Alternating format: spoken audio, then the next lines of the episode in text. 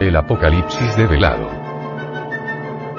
Y después de estas cosas, vi cuatro ángeles que estaban sobre los cuatro ángulos de la tierra. Los cuatro archiveros del karma. Deteniendo los cuatro vientos de la tierra para que no soplase viento sobre la tierra, ni sobre la mar, ni sobre ningún árbol. Apocalipsis 7. 1.